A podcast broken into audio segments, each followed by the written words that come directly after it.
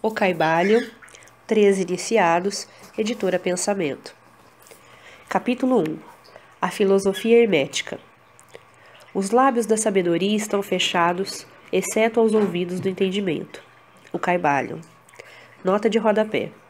A palavra Caibalion, na linguagem secreta, significa tradição ou preceito manifestado por um ente de cima. Esta palavra tem a mesma raiz que a palavra Cabala, Kibul, Kibal, com o acréscimo de Ion, vida ou ente manifestado, ou Eon, dos gnósticos. Retornando ao texto. No Velho Egito saíram os preceitos fundamentais esotéricos e ocultos, que tão fortemente têm influenciado as filosofias de todas as raças, nações e povos, por milhares de anos. O Egito, a terra das pirâmides e da esfinge, foi a pátria da sabedoria secreta e dos ensinamentos místicos. Todas as nações receberam dele a doutrina secreta. A Índia, a Pérsia, a Caldeia, a Média, a China, o Japão, a Assíria, a antiga Grécia e Roma e outros países antigos aproveitaram lautamente dos fastos do conhecimento que os erofantes e mestres da terra de Ísis tão francamente ministravam aos que estavam preparados para participar da grande abundância de preceitos místicos e ocultos que as mentes superiores deste antigo país tinham continuamente condensado. No Antigo Egito, viveram os grandes adeptos e mestres, que nunca mais foram superados, e raras vezes foram igualados nos séculos que se passaram desde o tempo do grande Hermes. No Egito, estava estabelecida a maior das lojas dos místicos. Pelas portas dos seus templos entraram os neófitos que mais tarde, como hierofantes, adeptos e mestres, se espalharam por todas as partes da terra, levando consigo o precioso conhecimento que possuíam, ansiosos e desejosos de ensiná-lo àqueles que estivessem preparados para recebê-lo. Todos os estudantes do oculto conhecem a dívida que têm para com os veneráveis mestres deste antigo país. Mas em, entre estes grandes mestres do Antigo Egito, existiu um que eles proclamavam como mestre dos mestres. Este homem, se é que foi verdadeiramente um homem, viveu no Egito na mais remota antiguidade. Ele foi conhecido sob o nome de Hermes Trimegisto. Nota de rodapé. Entre as obras atribuídas a Hermes, podemos citar as seguintes: a Tábua de Esmeralda, o Poimandres, o Asclepios e a Minerva, Minerva Mundi, ou Coré Cosmou, todas conhecidas pelos profanos. Destas obras, temos a elegante tradução francesa de Louis Menard. Além dessas, além dessas, existem outras obras que são do uso exclusivo dos iniciados. O nome de Hermes foi dado também à Universidade do Egito, e é por isso que são atribuídos a Hermes mais de duas mil obras. Não trataremos aqui da significação hieróglifa da palavra Hermes, porque para isso seria necessário tornar muito extensa esta nota. Retornando ao texto. Foi o pai da ciência oculta, o fundador da astrologia, o descobridor da alquimia. Os detalhes da sua vida se perderam devido ao imenso espaço de tempo, que é de milhares de anos. E apesar de muitos países antigos disputarem entre si a honra de ter sido a sua pátria. A data da sua existência no Egito, na sua última encarnação nesse planeta, não é conhecida agora. Nota de rodapé. Supõe-se que Hermes viveu pelo ano de 2700 a.C., isto é, quando o Egito já estava sob o domínio do rei, dos reis pastores, Ixos ou Irshu. Retornando ao texto. Mas foi fixada nos primeiros tempos das mais remotas dinastias do Egito, muito antes do tempo de Moisés. As, menores, as me, melhores autoridades consideram-no como contemporâneo de Abraão, e algumas tradições judaicas dizem claramente que Abraão adquiriu uma parte do seu conhecimento místico do próprio Hermes. Depois de ter passado muitos anos da sua partida deste plano de existência, a tradição afirma que viveu 300 anos. Os egípcios deificaram Hermes e fizeram dele um dos seus deuses sob o nome de Tote. Anos depois, os povos da antiga Grécia também deificaram com o nome de Hermes, o deus da sabedoria. Os egípcios reverenciaram por muitos séculos a sua memória, denominando-o o mensageiro dos deuses e ajuntando-lhe como distintivo do seu antigo título, Trimegisto, que significa o três vezes grande, o grande entre os grandes. Em todos os países antigos, o nome de Hermes Trismegisto foi reverenciado, sendo esse nome considerado como sinônimo de fonte de sabedoria. Ainda em nossos dias empregamos o termo hermético no sentido de secreto, fechado de tal maneira que nada escapa. Pela razão que os discípulos de Hermes sempre observaram o princípio dos segredos nos seus preceitos. Eles ignoravam aquele não lançar as pérolas aos porcos, mas conservavam o preceito de dar leite às crianças e carne aos homens feitos.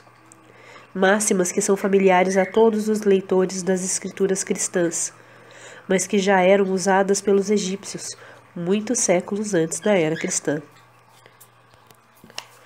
Os preceitos herméticos estão espalhados em todos os países e em todas as religiões, mas não pertencem a nenhuma seita religiosa particular.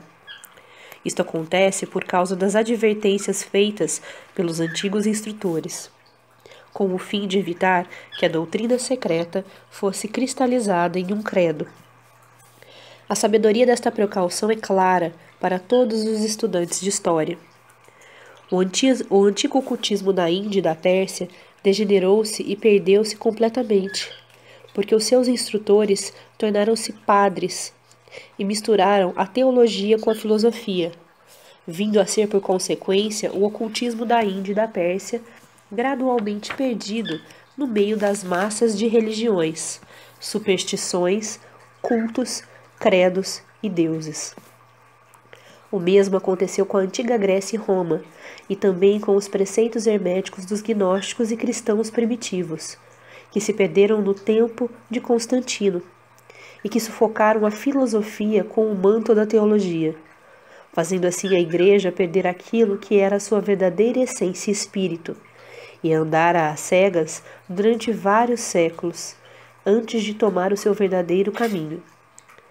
Porque todos os bons observadores deste vigésimo século dizem que a Igreja está lutando para voltar aos seus antigos ensinamentos místicos.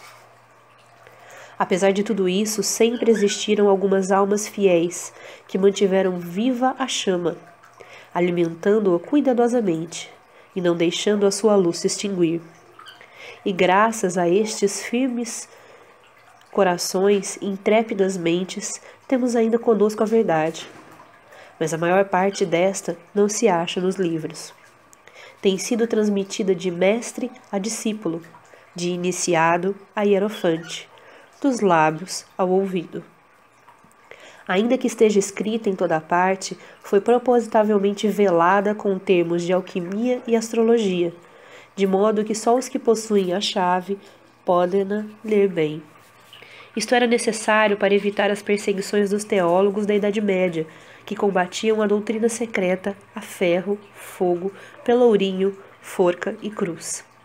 Ainda atualmente, só encontramos alguns valiosos livros de filosofia hermética, apesar das numerosas referências feitas a ela nos vários livros escritos sobre as diversas fases do ocultismo.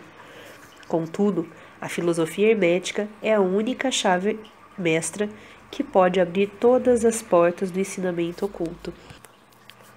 Nos primeiros tempos existiu uma compilação de certas doutrinas básicas do hermetismo transmitidas de mestre a discípulo, a qual era conhecida sob o nome de Caibalion, cuja significação exata se perdeu durante vários séculos. Este ensinamento é, contudo, conhecido por vários homens, a quem foi transmitido dos lábios aos ouvidos, desde muitos séculos. Estes preceitos nunca foram escritos ou impressos até chegarem ao nosso conhecimento. Eram simplesmente uma coleção de máximas, preceitos e axiomas, não inteligíveis aos profanos, mas que eram prontamente entendidos pelos estudantes. E além disso, eram depois explicados e ampliados pelos iniciados hermetistas aos seus neófitos. Estes preceitos constituíam realmente os princípios básicos da arte da alquimia hermética, que, contrariamente ao que geralmente se crê, baseia-se no domínio das forças mentais, em vez de no domínio dos elementos materiais. Na transmutação das vibrações mentais em outras, em vez de na mudança de uma espécie de metal em outra. As lendas da pedra filosofal, que transformava qualquer metal em ouro, eram alegorias da filosofia hermética perfeitamente entendidas por todos os estudantes do verdadeiro hermetismo. Neste livro, cuja primeira lição é esta, convidamos os estudantes a examinar os preceitos herméticos, tal como são expostos no Caibalion e explicados por nós, humildes estudantes destes preceitos, que apesar de termos o título de iniciados, somos simples estudantes aos pés de Hermes, o mestre. Nós lhe oferecemos muitos axiomas, máximas e preceitos do Caibalion, acompanhados de explicações e comentários, que cremos servir para tornar os seus preceitos mais compreensíveis ao estudante moderno, principalmente porque o texto original é velado de propósito, com termos obscuros. As máximas, os axiomas e preceitos originais do Caibalion são impressos em tipo diferente do tipo geral da nossa obra. Esperamos que os estudantes a quem oferecemos esta obra possam tirar muito proveito do estudo das suas páginas como tiraram outros que passaram antes pelo caminho do adeptado. Nos séculos decorridos, desde o tempo de Herme Trismegisto, o mestre dos mestres, o três vezes grande. Diz o Caibalho, em qualquer lugar que estejam os vestígios do mestre, os ouvidos daquele que estiver preparado para receber o seu ensinamento se abrirão completamente. Quando os ouvidos do discípulo estão preparados para ouvir, então vêm os lábios para os encher com sabedoria. De modo que, de acordo com o indicado, só dará atenção a este livro aquele que tiver uma preparação especial para receber os preceitos que ele transmite. E reciprocamente, quando o estudante estiver preparado para receber a verdade, também este livro lhe aparecerá. Esta é a lei.